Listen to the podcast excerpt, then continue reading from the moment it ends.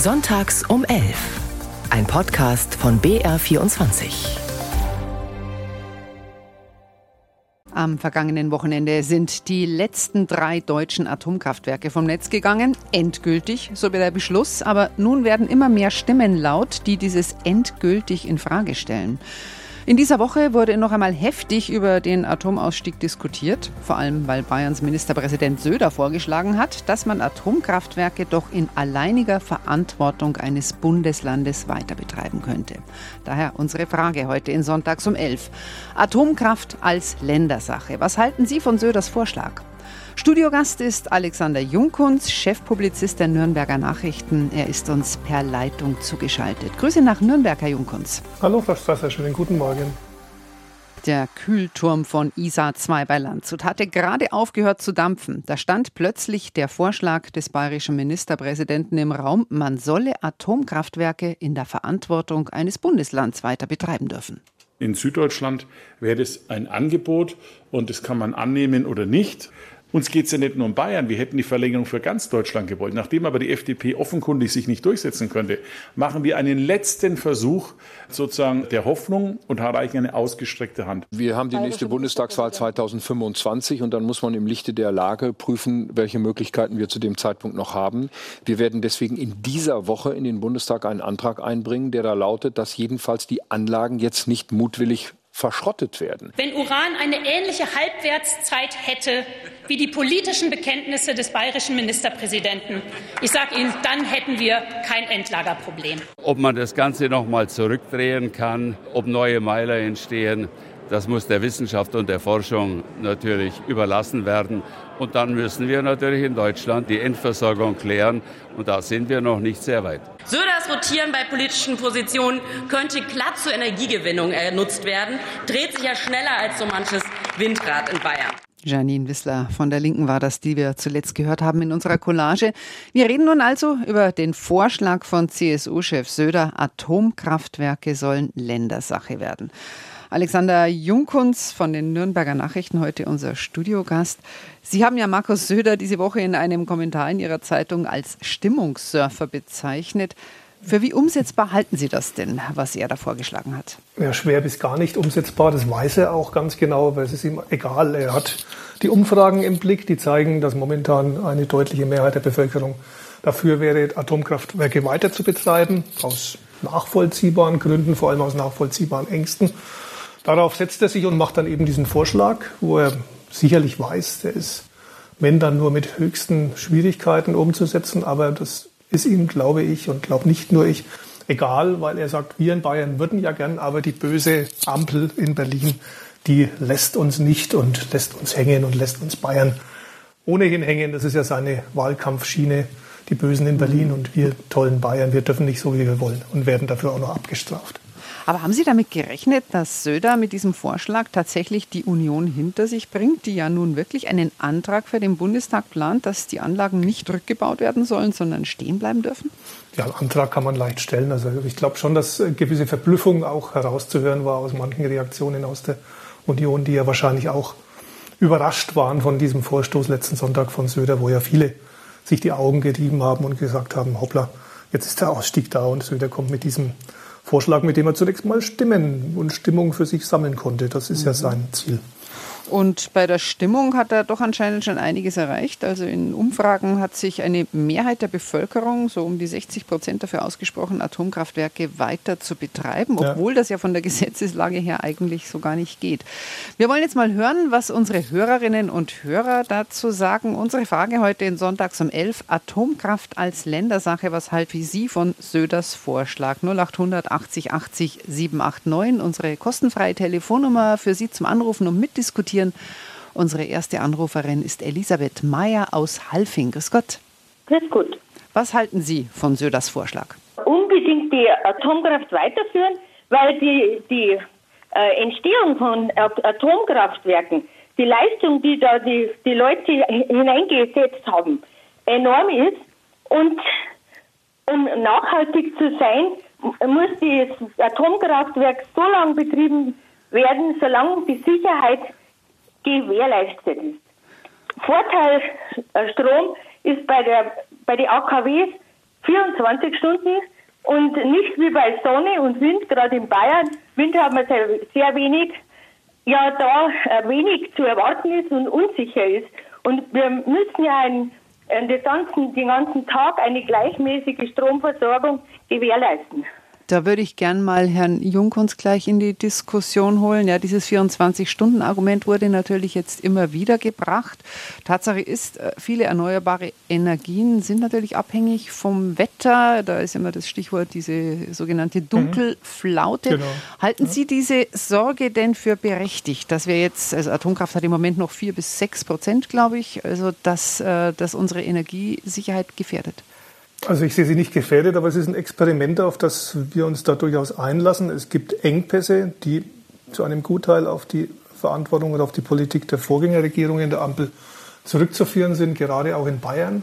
Da ist zu wenig geschehen, um die Erneuerbaren wirklich mit einem Push nach vorn zu bringen. Da hat die CSU eher blockiert, auch was Leitungen angeht, Trassen. Da hat sie sich ja oft mit den Gegnern solidarisiert, auch was Aufstellen von Windrädern angeht. Ich glaube, auch von diesen Versäumnissen will Söder mit seinem Vorstoß ablenken. Und ja, Atomkraft ist im Prinzip sicherlich eine klimafreundliche Technik, aber wir hatten in Deutschland eben den Beschluss zum Ausstieg, den lange ja auch die Union, allen voran Söder, bis Ende 2021 noch mitgetragen hat. Dann kam der Krieg gegen die Ukraine, der alles geändert hat.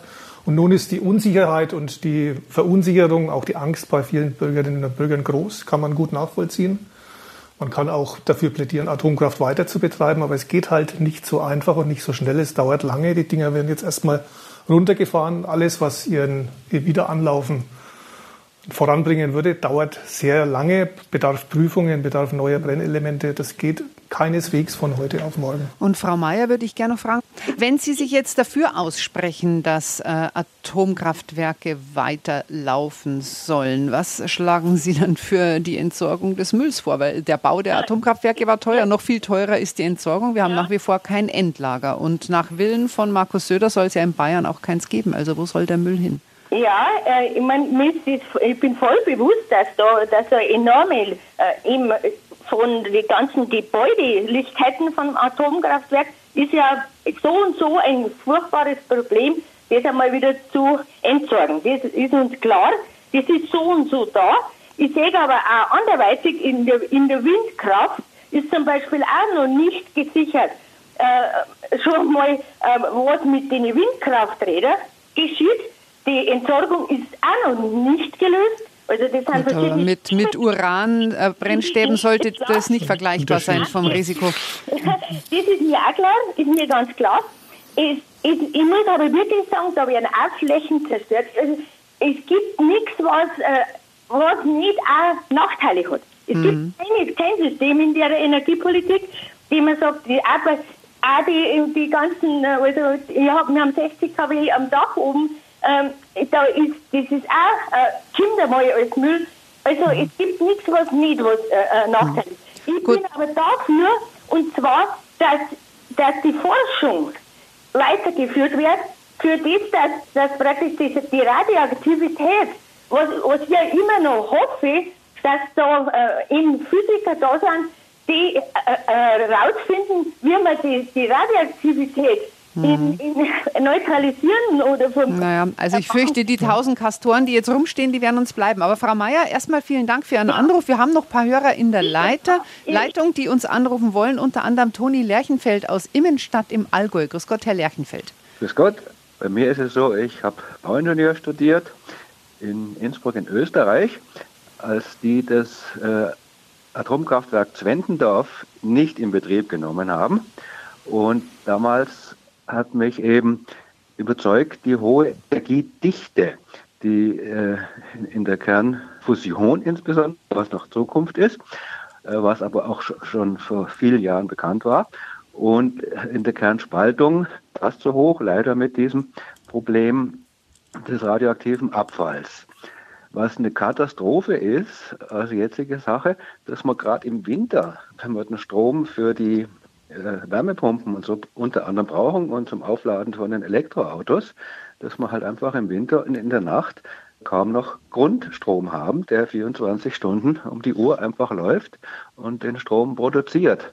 das hat eigentlich keinen Krieg auf die Ukraine und, und, und keiner Sanktionen, dass man jetzt kein russisches Gas mehr importiert und so bedarf. Das hätten wir schon viel früher erkennen können, dass wir da einen Engpass kriegen. Und das habe ich kürzlich im Radio gehört, eben um ein Atomkraftwerk zu ersetzen, bräuchten wir eben 1000 Windräder. Und, und wenn das bloß 4 bis 5 Prozent der Energie sind, die erzeugt ist, äh, dann haben wir halt das schöne Bayern ziemlich bald zugepflastert. Und das jetzt in, in, in Ländersache zu übernehmen, ein, ein ich sag mal, zumindest nordeuropäisches Problem, äh, dass immer mehr Energie gebraucht wird, und zwar rund um die Uhr und ohne teure CO2-Zertifikate. Da ist viel schiefgegangen. Und erst habe ich mich gefreut, als ich heute gehört habe, dass der Herr Blume Kernfusionreaktor aufstellen will. Bloß da sind wir halt 30, 40 Jahre zu spät. Andere Länder haben das schon und forschen schon viel länger. Also in Bayern wird auch schon lang geforscht. So ist ja. es nicht, Herr Lerchenfeld. Also das ist jetzt eigentlich mhm. gar keine so neue Erfindung. Es gibt sogar ein Start-up in München, das mhm. auch so einen Reaktor plant. Also es ist jetzt nicht so, dass Bayern da äh, nie geforscht hätte in der Richtung. Aber eine Frage, die ich Ihnen noch stellen würde, also was, wenn Sie jetzt äh, sagen, Atomkraft hat große Vorteile technisch gesehen, also was halten Sie dann, wie würden Sie es dann mit der Endlagerproblematik halten? Genau das denke ich, dass das für die Leute, die ein bisschen äh, physikalisch und so mitdenken, dass das natürlich äh, ein Schuss nach hinten für den Ministerpräsident werden könnte, weil ich kann doch nicht sagen, Bayern lasst jetzt Atomkraftwerke fleißig weiterlaufen und wohin dann der bayerische Gastoren mit dem Sondermüll exportiert werden, äh, das darf doch nicht in Bayern sein. Also mhm. das äh, ist doch an äh, Durchschaubarkeit nicht zu überbieten. Ja. Dann Herr muss Junkunz, natürlich zuerst. Ja. Herr Junkunz, da würde ich Sie tatsächlich auch gern fragen, weil Sie das ja in Ihrem Kommentar diese Woche in, in den Nürnberger Nachrichten auch so schön geschrieben haben, dass man Söder ja nicht unbedingt vorwerfen kann, dass er jetzt seinen Standpunkt ändert, weil das ja viele andere, muss man ehrlichkeitshalber sagen, auch unter Klimaschützern getan haben in Bezug auf Atomkraft, ihren Standpunkt ja. nämlich geändert haben. Aber dass man sich gleichzeitig äh, noch vor ein paar Wochen hingestellt hat und gesagt hat, ein Endlager in Bayern kommt nicht in Frage und wir wollen aber im bayerischer Alleinregie Kernkraftwerke weiterführen. Dass das hinten und vorn nicht zusammenpasst, ist doch wirklich sehr offensichtlich, oder? Es ist sehr offensichtlich, ja. Da geht er ja auch kaum drauf ein, sagt, da gibt es schon Möglichkeiten, so wie es halt momentan läuft mit Zwischenlagern. Aber er bleibt dabei, Bayern ist äh, kein Endlagerstandort, entgegen einer Studie vor nicht allzu langer Zeit, die sieben Regionen in Bayern ausgemacht hat, sieben Standorte, die von Endlager in Frage kämen. Aber da bleibt Söder und die CSU beim strikten Nein. Und das macht das Ganze natürlich noch etwas durchschaubarer. Also so richtig klar ist nicht, wie er das aufs, ans Laufen bringen will, aber richtig klar ist sein Manöver mit dem ganzen Stimmungen und Stimmen zusammen für die Landtagswahl. Und da scheint er ja erfolgreich zu sein. Also das wäre meine nächste Frage gewesen. Also wie schätzen Sie denn die Erfolgsaussichten ein oder wie lange äh, wird er das durchhalten, also an diesem äh, Plan festzuhalten? Oder ist das jetzt nur mal so ein, ein kurzer Testballon? den man dann wieder einholt, wenn sich die Stimmung dreht? Söder ist ja, wie wir es in verschiedenen O-Tönen jetzt schon gehört haben, wirklich bekannt dafür, dass er Themen schnell wechselt. Das Thema ist jetzt gefragt und in. Das wird sicherlich noch einige Zeit lang auch funktionieren. Kann sein, dass dann wieder ein anderes Thema kommt, das er spielt, wenn andere Umfragen kommen, andere Problematiken. Da ist er ja wirklich sehr schnell und einer, der, das muss man auch anerkennen, wirklich Stimmungen schneller erkennt als andere und dann auch darauf reagiert. Also die Halbwertszeit dieses Atomvorschlags, der wie gesagt der höchst durchschaubar ist, wird nicht sehr lange sein, aber es bleibt halt in manchen Hinterköpfen, ja, Söder hätte doch gewollt, aber der böse Bund hat ihn nicht gelassen. Und nochmal Herrn Lerchenfeld, der glaube ich noch in der Leitung ist, vielleicht noch ein Schlusswort, ja. weil Sie setzen ja schon auf die Atomforschung. Also glauben Sie dann tatsächlich, die Kernfusion äh, kommt noch zu einem Zeitpunkt, also rechtzeitig, bevor äh, der Klimawandel alles andere in Frage stellt? Weil ähm, im Moment sind ja die Prognosen, dass es Jahrzehnte dauert. Da bin ich auch etwas skeptisch. Und was mich ganz große Sorgen macht, ist eben die, die Vorgaben der Politik. Das höchste, äh, höchste Gut ist, wie gewinne ich die nächste Wahl? Und da hat man wirklich in vielen Sachen, auch jetzt mit äh, Autobahnausbau und solche Sachen, man hat nur im Blick, wie gewinne ich die nächste Wahl und, und nach mir die Sintflut.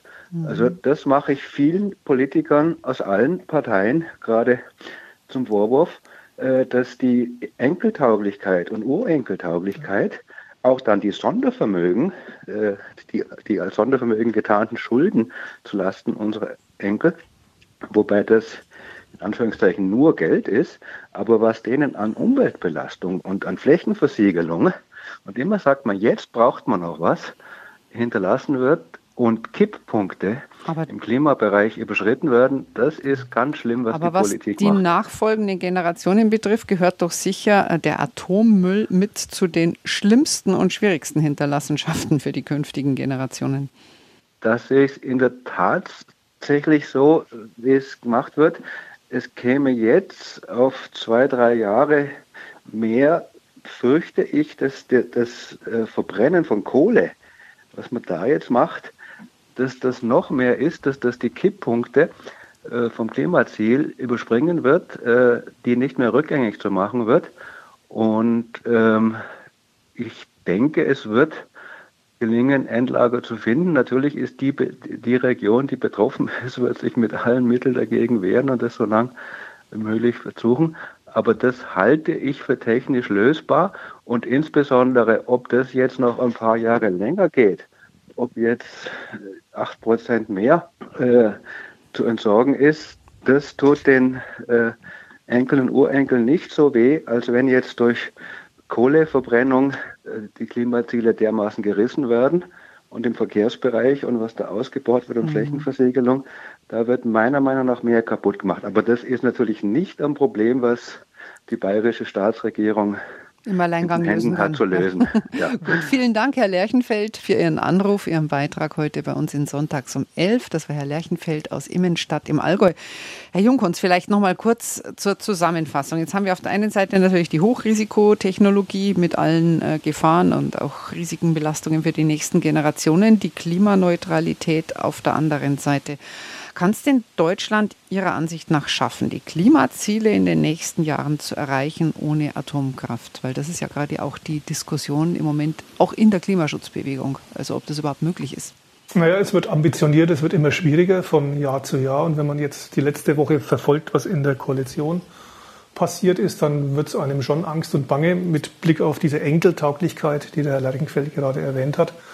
Es gibt ja den Klimaexpertenrat, der immer der Regierung Noten ausstellt und den einzelnen Ressorts, wie weit sie gekommen sind in Sachen äh, Schadstoffreduzierung und äh, CO2-Abbau. Da gibt es regelmäßig schlechte Noten, vor allem für den Bausektor und fürs Verkehrsressort. Aber die Ampel hat auf ihrer letzten Klausur, auf dieser mega langen, beschlossen, dass diese Ressortbewertungen nicht mehr gelten sollen, sondern quasi trotz schlechter Noten die Ressorts so weitermachen können, wie sie wollen, mit Rückendeckung vom Kanzler der ja einstmals als Klimakanzler angetreten ist, aber davon bleibt immer weniger übrig. Und insofern sehe ich schon auch die Gefahr, dass die Klimaziele auch durch die wachsende Polarisierung, Klimakleber auf der einen Seite und Menschen, die Angst um ihre Heizung haben, um die Kosten, die auf sie zukommen, auf der anderen Seite, dass da manches ins Stocken gerät, was eigentlich in Fahrt kommen müsste. Also das ist eine ungute Entwicklung, die auch aufgeschaukelt wird durch manche sehr emotionale Beiträge von Politikern auf mhm. beiden Seiten. Und man muss ja auch sagen, also eine der unangenehmen Wahrheiten des Atomausstiegs jetzt ist ja, dass natürlich das jetzt erstmal bedeutet, noch mehr fossile Energien für diese ja, natürlich, Übergangszeit. völlig abartig. Ja, mhm. ja, also dass eben äh, der CO2-Ausstoß in der Energiewirtschaft ja überhaupt nicht gedrosselt wird, im Gegenteil eher. Nee, der steigt an, der steigt aber auch deswegen an, weil es eben, und das verschweigt die Union und auch die SPD sehr gerne, in den Zeiten der Großen Koalition und unter Federführung von Angela Merkel im Bund und Seehofer und Söder in Bayern viel zu wenig passiert ist in Sachen erneuerbare Energien. Also wenn man da das Tempo äh, an den Tag gelegt hätte, dass jetzt langsam auch in Bayern in Fahrt kommt, dann wären wir da schon deutlich weiter und hätten auch die Gefahr der Engpässe nicht in dem Ausmaß, wie wir sie jetzt haben. Unser nächster Anrufer ist Hermann Schöpf.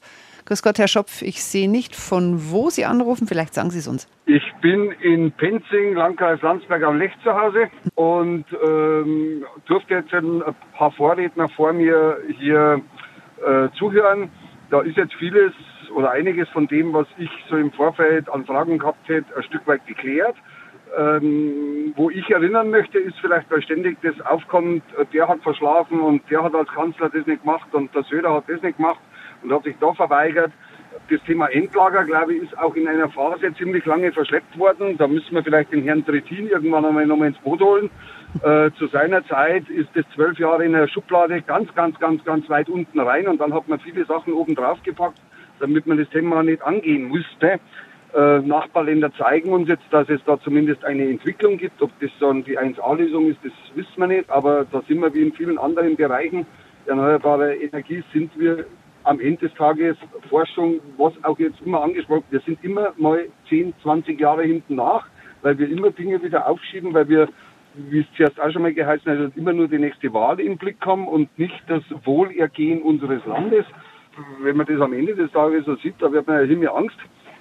Ähm, ich habe zwar zwei erwachsene Kinder, aber erst gestern war im Rahmen einer Familienfeier natürlich die Rede von Enkel und weiß der Geier was. Also irgendwie kann ich nachvollziehen, wenn der Kinderwunsch bei einigen nimmer an vorderster Stelle steht. Weil die Zukunft, die da blüht, ob es jetzt zu viel äh, Kohle ist und wir dann dementsprechend schlechte Klimabilanz haben und damit den Kindern etwas mit auf den Weg geben. Äh, wahrscheinlich die Endlagerlösung kommt auch immer vieles zu spät, weil dann, wenn man die Lösung hat, dann kann man wieder sagen, ja, jetzt wenn wir noch Atomkraftwerke hätten, dann hätte man vielleicht sogar einen sauberen Strom. Also wie es dreht und wendet, wie man es macht, macht man es verkehrt. Verstehe ich Sie da richtig, Herr Schöpf? Na, wie man es macht, sind wir zu spät dran. Also wir mhm. haben halt, wie gesagt, immer diese ständigen Wechsel und dann fangen wir wieder neue Ideologie an und dann äh, schimpfen mhm. wir nur immer auf den anderen, können aber selber eigentlich keine ordentliche Bilanz vorlegen. Die Grünen schimpfen, maulen, tun und der Jürgen Trittin steht zwölf Jahre auf der Bremse bringt nichts vorwärts. Ein CDU-Minister muss dann anschließend erst einmal die Sache ins Rollen und ins Gespräch bringen da wo ich mich dann einfach frage, Freunde, warum Geld euch zahlen, warum Berlin einen großen äh, äh, Wulst aufbauen, wenn keines der Themen wirklich mal ernsthaft angegangen wird, ob das dann Bayern oder sonst und bei der bayerischen Lösung, weil sie heißt, äh, ein Grundthema war ja in, in Länderhand. Äh, ich gebe mal so einen kleinen äh, äh, Tipp mit. Wir haben vielleicht die Gefahr, dass die AfD in einigen Bundesländern irgendwann die Herrschaft hat. Mir würde Himmel Angst werden, wenn die selbst über die Atomkraft entscheiden dürften.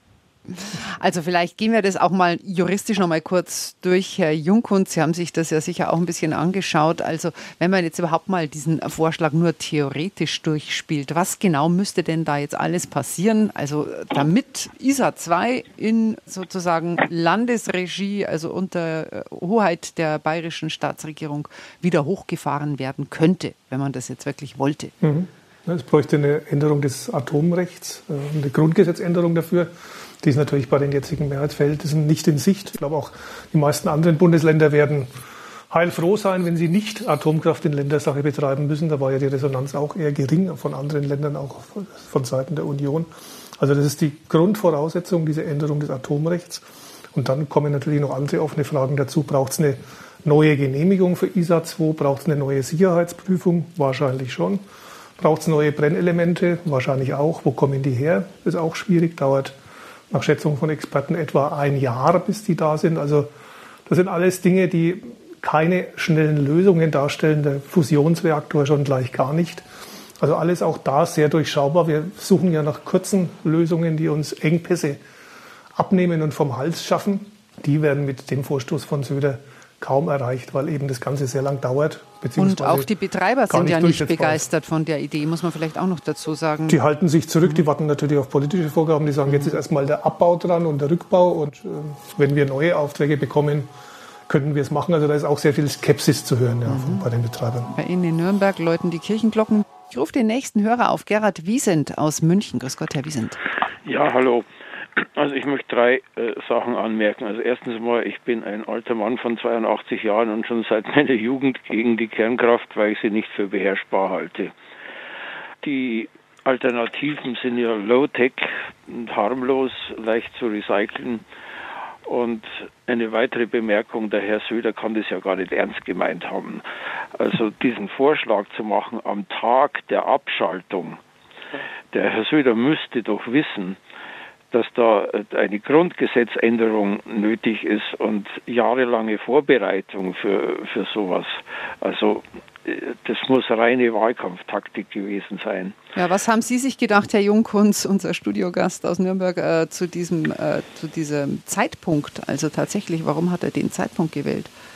Ja, ich stimme dem, dem Anrufer gerade völlig zu natürlich. Ich habe es ja ähnlich auch schon gesagt. Aber der Zeitpunkt war aus Söders Sicht genau richtig, weil das der Tag war, wo viele Bürger und die Mehrheit der Bürger, und auf die kommt es wieder ja angesagt hat, na, warum steigen wir denn jetzt aus, wo die Lage schwierig ist? Alle anderen Länder setzen oder fast alle anderen setzen auf Atomkraft. Und auf diesem Zeitgeist surft er halt jetzt. Also vor, wie gesagt, anderthalb Jahren hat er noch gesagt, der gesellschaftliche Konsens ist sehr breit für den Ausstieg. Jetzt ist halt die Stimmung anders und Söder setzt sich an die Spitze dieser Stimmungsbewegung. Mhm. Und Herr Wiesent, wenn Sie schon seit Jahrzehnten quasi in der Anti-Atomkraft-Szene unterwegs sind, unterstelle ich jetzt mal, mhm. ähm, haben Sie dann auch beobachten können, dass da manche Leute jetzt doch umgeschwenkt haben? Weil das hat es ja durchaus auch gegeben. Also eben im Zuge der Klimaschutzbewegung, Fridays ja. for Future und so, dieser Dringlichkeit, dass man die Emissionen einfach senken muss. Richtig, es ist eine neue Situation entstanden und selbst ich uralter Kernkraftgegner würde sagen, okay, von mir aus noch ein Jahr, aber dann muss endgültig Schluss sein. Ähm, und dann wollte ich noch eine dritte Bemerkung machen. Ich kenne jemand, der an dem Forschungsprojekt in Garching zur Kernfusion beteiligt ist. Der hat gesagt, wenn es mal je funktionieren sollte, was nicht auszuschließen ist, dann wird es auf jeden Fall viel teurer sein als äh, Wind und Solar. Hm, das muss man vielleicht auch noch mal erwähnen, dass Atomkraft ja immer die teuerste Art Richtig. der Energiegewinnung war. Richtig. Das hat man uns jahrelang verschwiegen. Man hat immer gesagt, ja, billige Atomkraft, das stimmt überhaupt nicht. Die ist immer viel teurer. Also unter 40 Cent ist äh, Atomkraft nicht geeignet, Elektrizität zu produzieren. Nicht? Und mit Wind können sie mit äh, 5, 6, 7 Cent und, und Solar mit 10, 12 Cent pro, produzieren. Aber Herr Wiesent, da würde ich Sie jetzt gern zusammenschalten mit unserem nächsten Anrufer Sören Günzel aus Augsburg, weil mir die Kolleginnen und Kollegen da reingeschrieben haben, dass er da anderer Ansicht ist. Herr Günzel, grüß Gott. Ja, grüß Gott. Haben Augsburg. Sie zugehört gerade? Ich habe zugehört gerade, ja. Also ich sehe das als realistisches Problem. Ähm, jetzt haben wir ISA 2 abgeschalten und ich möchte mal von einem die Rechnung hören, um diese Leistung aufzufangen, ohne dass wir zukaufen aus Polen oder aus Frankreich. Bräuchten wir realistisch, das kann man ganz leicht nachrechnen, etwa 1000 Windräder. An Land 5 Megawatt ist maximal die Ausbaustufe, die momentan auf dem Markt ist. Und sie laufen ja nur 140 Tage im Jahr. Das ist ja der an Land statistische Mittelwert laut Windatlas. Kann man alles nachlesen. Heißt unterm Strich, um die 1,5 Mega, äh, Gigawatt aufzufangen, bräuchten wir 1000 Anlagen. Nur Gut. alleine dafür. Wir haben natürlich nicht nur Windkraft. Aber Herr Wiesen, mich würde interessieren, Sie als Atomkraftgegner der ersten Stunde, was sagen Sie darauf? Ja, das ist schon richtig, was er sagt. Ich meine, das waren natürlich die Versäumnisse der Vorgängerregierung und Sie können jetzt eine Windkraftanlage nicht sofort hinstellen, nicht? Aber was wir machen können. Es geht nicht ums Hinstellen. Es geht darum, wo sollen sie hin? Tausend Stück. Nur für ISA 2, um das auszugleichen. Ja, wo also, sollen die hin? Ja, Im Bayerischen Wald hinten, äh, nicht im Bayerischen Wald hinten bei, wo, wo die, das Chemiedreieck ist, plant man jetzt 40 Anlagen. 40. So, 40 mal 10 sind immer noch 400 und selbst die würden dort nie hin können. Gut, aber Herr Günzel, da muss ich jetzt vielleicht auch nochmal einwenden, dass wir ja nicht nur auf Windkraft setzen. Also es gibt ja, was haben wir denn noch? Solar und also wir reden auch Ja, Solar brauchen Sie doch heute bloß mal rausgucken, wo wollen Sie Solar heute herkriegen? Hm. Wollen Sie, ja, man kann Solar natürlich nehmen, wenn man die Dächer vollpflastert, alles okay. Hm. Aber wenn Sie mal Landstraßen langfahren und einen riesen Solarpark sehen, wie gesagt, ich wohne in Augsburg am Lech, da sind Solarparks rechts und links, wo eigentlich schöne Natur wäre, wo alte Wiesen sind, wo man Biotope hätte machen können. Klar. Möglich, dass es ein bisschen was bringt, aber wie gesagt, nochmal, Solar bringt was in den Sommermonaten. Im Winter bringt nichts. Und das Lassen Sie doch Herrn Wiesent auch noch mal kurz zu Wort ja, kommen. Der hört, ja. Ich höre ihn im Hintergrund. Also, also Solar lässt sich viel schneller aufstellen als Windräder. Ich wohne in München-Sollen, also eine Gegend, wo jetzt nicht gerade die ärmere Bevölkerung von München wohnt. Ich habe seit 20 Jahren eine Solaranlage an meinem Dach. Ich war bis letztes Jahr der Einzige in meiner Straße, die hat ungefähr 30 Häuser. Die meisten Dächer von diesen Häusern sind geeignet durch ihre Südneigung, dass man da äh, Solaranlagen draufbaut. Warum passiert das nicht? Ne? Hat das natürlich mit der Deckelung der Förderung zu tun, die vor einigen richtig, Jahren passiert genau, ist. Richtig. Ja, aber jetzt muss man auch der Ehrlichkeit halber dazu sagen, die Deckelung der Förderung, Förderung heißt Steuergelder. Steuergelder heißt, es zahlt jeder dafür, dass sich einige ein Solardach leisten können und dementsprechend billigen Strom haben. Muss man zumindest mal diskutieren. Mhm. Ist halt ein Fakt, der so ist. Aber ja, es macht natürlich Sinn, Dächer voll zu pflastern, auch im Süden. Wir in unserer Wohnanlage könnten das sofort auch machen. Wir haben auch etliche Südausrichtungen. Problem ist halt bei mehreren Eigentümern, sie kriegen es gesetzlich nicht durch. Warum? Weil es nach wie vor politisch nicht eine Gesetzesregelung gibt, wo Hausverwalter sagen können, ja, können wir machen, problemlos. Gut, also jetzt holen wir mal Herrn Jungkunz wieder in die Diskussion, der da in Nürnberg zuhört. Es, es, waren jetzt viele Argumente natürlich drin. Es ja. ist jetzt wirklich schwierig, das überhaupt noch auf einen Nenner zu bringen. Einmal, es scheitert am Platz, es scheitert an den politischen Gegebenheiten, es scheitert auch am Geld, weil es natürlich auch alles was kostet. Was sagen Sie dazu? Ich wiederhole mich jetzt, wir, wir könnten schon weiter sein, wenn der Ausbau der Erneuerbaren entschiedener angegangen worden wäre. Gut, das sind jetzt Fehler, die sind gemacht worden.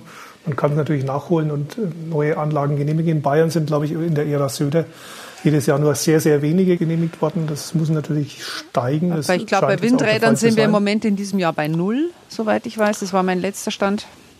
Jetzt wird dann wieder ein Das letzte Jahr 14, ja. Also das ist natürlich alles sehr bescheiden und nicht das, was sein muss. Also da kann da muss mehr Bewegung reinkommen, die hätte schon längst hineinkommen können. Und wenn man aber sieht, insgesamt wie der Anteil der Erneuerbaren gestiegen ist in den letzten Jahren, dann macht das schon ein bisschen Hoffnung, dass es gehen kann, wenn man eben alle Kraft hinein investiert. Und wie gesagt, die Kostenfrage, die ja lange mal so hingerechnet, mal so hingerechnet wird, die spricht schon auch für die Erneuerbaren, die letzten Endes deutlich günstiger sind als vor allem Atomstrom, aber auch anderer Strom und natürlich auch umweltfreundlicher als vor allem die fossile Energie, die jetzt leider, leider, und das ist wirklich eine Katastrophe, wieder für die Übergangszeit ja. genutzt werden muss. Aber wenn wir speziell jetzt nochmal auf Bayern schauen, weil wir reden ja über diesen bayerischen Vorschlag heute, also insbesondere in Bayern äh, sind wir natürlich beim Bau von Windrädern ja extrem weit hinterher. Dann haben wir auch das ja. Stromleitungsproblem, was ja auch von bayerischer Seite her äh, blockiert wurde.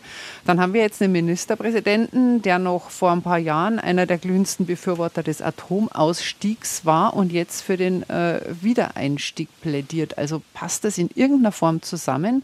Und ist es wirklich auch den Wählern und Wählerinnen zu vermitteln? Eigentlich nicht, aber es ist, bedarf halt einer größeren Analyse, um das Ganze zu durchschauen.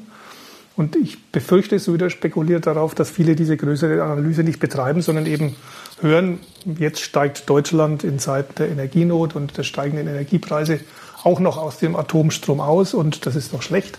Kann man ja auch begründen, kann man auch argumentieren. Man müsste es halt ein bisschen seriöser und langfristiger angehen mhm. und nicht so, wie es Söder macht. Aber es verfängt, glaube ich, bei vielen, die nur oberflächlich sich informieren, die ihre Informationen oder Emotionen auf Facebook holen. Und da schafft er schon Rückhalt für die Position, die er momentan hat. Jetzt hat mich einer der beiden Hörer, äh, die gerade so schön diskutiert haben, schon verlassen. Aber Herr Günzel ist noch drin. Wenn Sie noch ein Schlusswort sagen wollen, also Sie wollen sich jetzt wahrscheinlich auch nicht vorwerfen lassen, dass Sie äh, nur sich von Facebook da verfangen lassen und von billigen ja, Argumenten trotzdem. Sehr gut informiert. Also alle, die hier anrufen, sind sehr gut, sehr gut informiert. Das, das Problem ist und bleibt nochmal, äh, jeder kann sich den Windatlas aufrufen. Jeder sieht, wo ist es sinnvoll, wo macht es Mittel Sinn und wo macht es gar keinen Sinn. Dort, wo es sinnvoll ist, wenn Sie das dann auf Google Earth legen, stehen Windräder. Sie haben in Deutschland keinen Platz. Und das Problem ist, wenn die Privatwirtschaft, wenn Sie als Private da investieren sollten und wissen, 140 Tage ist eine, Anla eine, eine Landanlage per se nur im Jahr an, ist sie in den windschwächeren Gebieten vielleicht nur 100 oder 80 Tage an. Punkt um, es rechnet sich nicht. Es rechnet sich mit Steuergeldern, ja, mhm. aber das sind Dauersubventionen. Wir werden nie ganz dauerhaft davon wegkommen und es ist immer noch eine kritische Subvention, weil mal ist Wind da und tausendmal null macht bekanntlich immer noch null. So wie mhm. heute zum Beispiel keine Sonne, kein Wind. Wo kommt da heute her der Strom? Das AKW hat zumindest zuverlässig, ja, es hat mehr gekostet, vor allem in der Anschaffung, aber zuverlässig immer den Grundlaststrom geliefert. Was machen wir heute, wenn kein Wind, keine Sonne da ist? Wir holen den Strom von der Kohle aus Polen oder aus Frankreich. Genauso wie wir ja Flüssiggas auch aus Amerika und überall herholen. Mhm. Weil wir wollen ja bei uns nicht fördern. diese Scheinheiligkeit, die auch man den Menschen vorhalten muss zum Teil. Windräder super, aber bitte nicht vor meinem Haus. Das hm. ist das, was mich ja. in, in der Summe stört. Diese Diskussion findet ja aber auch nicht statt. Da passt einiges nicht zusammen. Herr Günzel, vielen Dank für Ihren äh, fundierten Beitrag und Ihren Anruf bei uns in Sonntags um 11. Die nächste Hörerin ist Gunhild Preuß-Bayer aus München. Grüß Gott, Frau Preuß-Bayer. Grüß Gott. Was halten Sie von Söders Vorschlag? Ja, also der Wind dreht hin, der Wind dreht her und der Herr Söder dreht sich mit wie ein Wetterhahn. Also ich glaube, da braucht man jetzt nicht großartig drüber diskutieren. Ich halte es für keine gute Idee, dass man so eine kleine politische Einheit wie Bayern überhaupt mit so einem großen Problem konfrontiert. Dann könnte ja auch München seine eigene Atomkraft bauen. da stellt sich allerdings dann ernsthaft die Platzfrage, Frau Preuß-Bayer. Wir haben vor 40 Jahren gerufen, kein Atomkraftwerk auf dem Marienplatz. Na, das ist auch nicht gekommen. Insofern war man da doch erfolgreich. Aber die Frage nach der Energiesicherheit macht Ihnen jetzt dann demnach weniger Sorgen. Also halten Sie es für möglich, das jetzt äh, durch Erneuerbare auszugleichen, auch in absehbarer Zeit, jetzt auch mit dem steigenden Bedarf durch, durch Elektromobilität und so weiter? Energiesicherheit. Äh, ja, da steckt so die Idee dahinter. Wenn ich irgendwas will, dann muss die Energie dafür gefälligst jederzeit verfügbar sein. Und dieses Wort Grundlast, was ich ständig höre, was suggerieren soll, äh, Strom kommt jederzeit aus der Steckdose.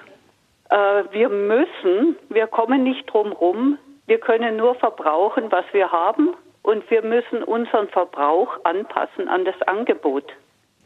Also da ist also auch natürlich ein Argument, über das wir noch gar nicht gesprochen haben. Ja, muss man vielleicht ja, einfach also auch mal den Energieverbrauch runterfahren. An, an solche Dinge wie wir haben 1989, 90, da habe ich so ein Aufbaustudium Umweltschutztechnik gemacht, äh, waren wir in Neuburg vom Walde und da gab es eine kleine Versuchsanlage, die Solarwasserstoffanlage.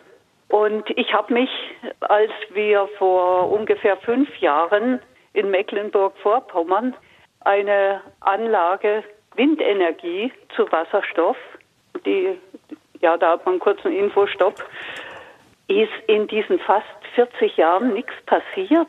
Also, dass man mit Strom Wasserstoff herstellen kann, dass Wasserstoff auch speicherbar ist, hat man da jetzt äh, über 30 Jahre Forschungszeit verloren.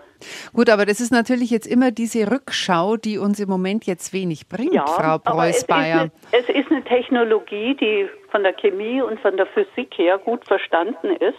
Und mit der könnten wir natürlich ohne weiteres sowohl bei Solaranlagen als auch bei Windanlagen als auch bei Wasserkraft, die ja auch im Laufe des Jahres ein wechselndes Angebot hat, äh, hätten wir eine Speichertechnologie, mit der wir gewisse Flauten oder Spitzen abfedern könnten.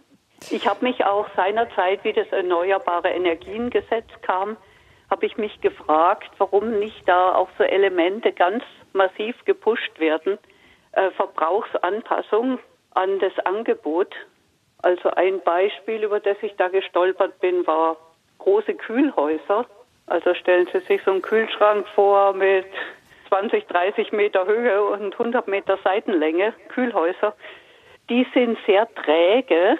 Also die könnte man in Spitzenzeiten, könnte man die weiter runterkühlen und die Kälte hält dann wiederum Flautenzeiten aus.